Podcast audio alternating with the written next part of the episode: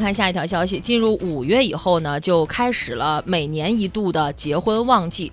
那海外婚礼啊，目前成为了更多人的选择。不光是旅行社，一些婚礼策划机构啊、婚纱摄影机构啊，都开始抢夺这块蛋糕了。那最近有数据显示，三十岁之前的人群呢，是更倾向于海岛婚礼的。他们认为呢，这样简单不老派，还很走心、很高大上。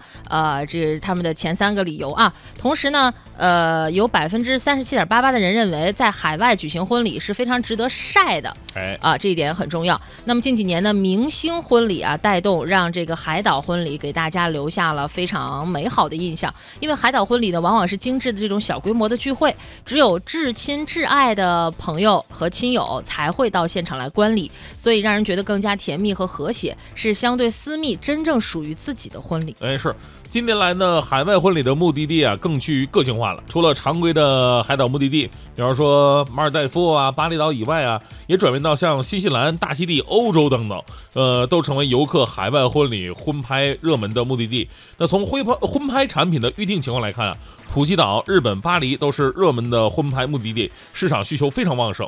不过，有记者在调查当中采访发现，虽然说海外婚礼在年轻的群体当中越来越受到青睐了，但价格啊仍然存在一些乱象。嗯，那游客呢，有的时候很难辨别产品当中的一些。